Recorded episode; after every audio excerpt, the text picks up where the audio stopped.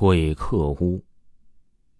前两年我去南方打工的时候啊，由于工厂在乡村附近，厂里的居住条件又不好，所以我就打算在外面租一间房子当自己的安乐窝。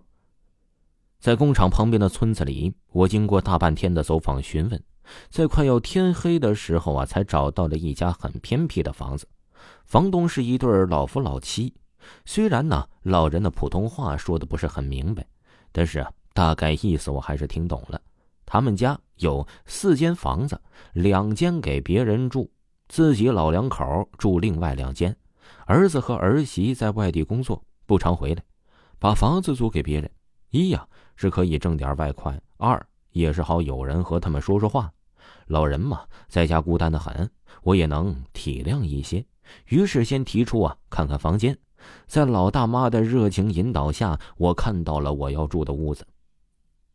屋子不大，一张单人床，一张桌子，一个小凳子，物件不多，但摆放的很整齐。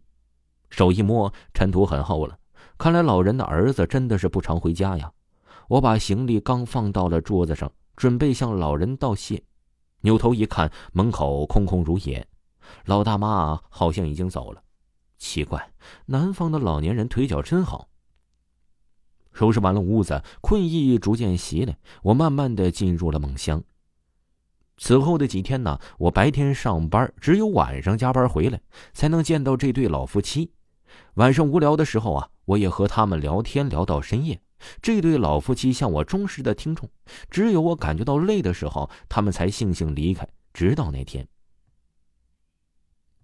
我的同事小徐说自己过生日，邀请我呀去参加一个饭局，一起乐呵一下。我二话没说便答应了下来。那夜呀，我喝得烂醉，是小徐把我扶到了住的地方。幸好当时我还记得路，小徐把我扶到床上，自己才离开。走的时候啊，好像还说了什么话。我当时啊迷迷糊糊的也不清楚了，很快就睡着了。第二天的上午，在工厂里啊，小徐看到了我。就把我拽到了厂里僻静的地方。陈堂，你知道我是哪的人吗？我先疑惑的看了他一下，笑着说道：“知道啊，本地人。”但小徐后面说的是，让我脸上的笑容凝固了。你住的地方在我们当地呀，叫鬼客屋，啥意思啊？笨蛋，那就是说只有鬼才住那地方呢。你才鬼吧？你小子今天有病吧？我好不容易才找到间像样的房子，你就在这咒我！哎，我今天说什么我也要搬出来，其他的下班再说。说罢，小徐呀摇头晃脑的就走了，留下我傻傻的站在那里。当天下了班，我半信半疑的回到了租的房子，一切安好啊。这时，我的身后传来了当当的敲门声，打开门是老大妈，老大妈手里啊端着一盘自制的点心，微笑着对我说：“哎。”自己家做的，尝尝。说完呢，老大妈就把点心呢放到了我的桌子上，扭头走了。我当时啊，确实是很感激老大妈。看着桌子上的点心，颜色倒是很不错，不知道味道怎么样。放一块到嘴里，这什么味儿啊？感觉像是在吃蜡烛，这么难吃？难道南方人都爱吃这玩意儿？这时我的肚子突然不舒服了，去了趟茅房，没一会儿啊，便神清气爽的走了出来。茅房就在老夫妻住的屋子旁边。我上完茅房，路过老夫老妻住的屋子时啊，听到有人在里面说道：“七天了呢，差不多吧，该带他走了。”是啊，今晚半夜就到时候了。嘿嘿，我一开始不明白这说的到底是什么意思。当我走到屋子的中心，透过月光，我竟然看到了屋子中央的桌上摆着一对黑白照片。那照片赫然就是那对老夫妻呀，尤其是看到照片后的一个字，我额头的冷汗都下来了。那个字就是“电”。回到自己的屋子，我越想越不对劲儿。我这时才想起小徐那话跟我说的到底是什么意思了。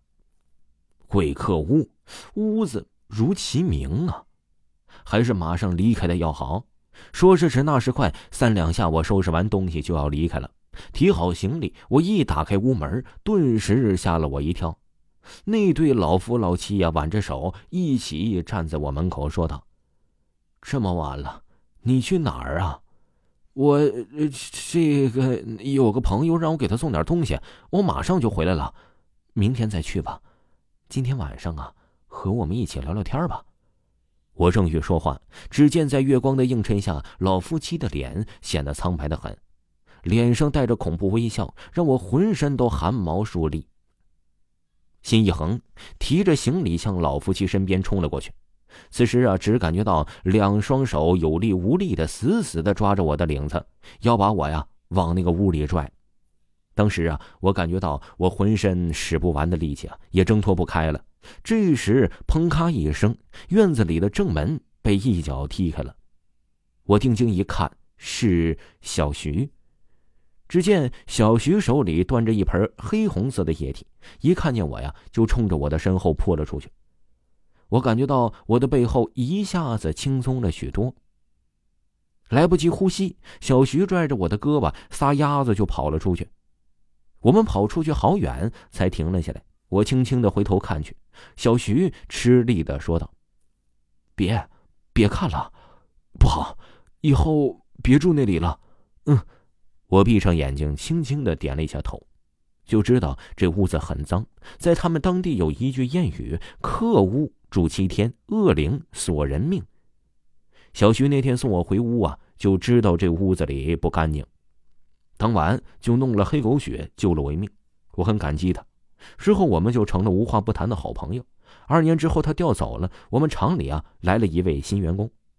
这此时啊，我跟新员工在一起吃饭的时候啊，他笑着跟我说，他租了一间不错的屋子，房东是一对老夫妻，对他特别的好。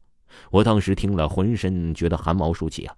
我也粗算了下日子，刚好七天。听众朋友，本集播讲完毕，感谢您的收听。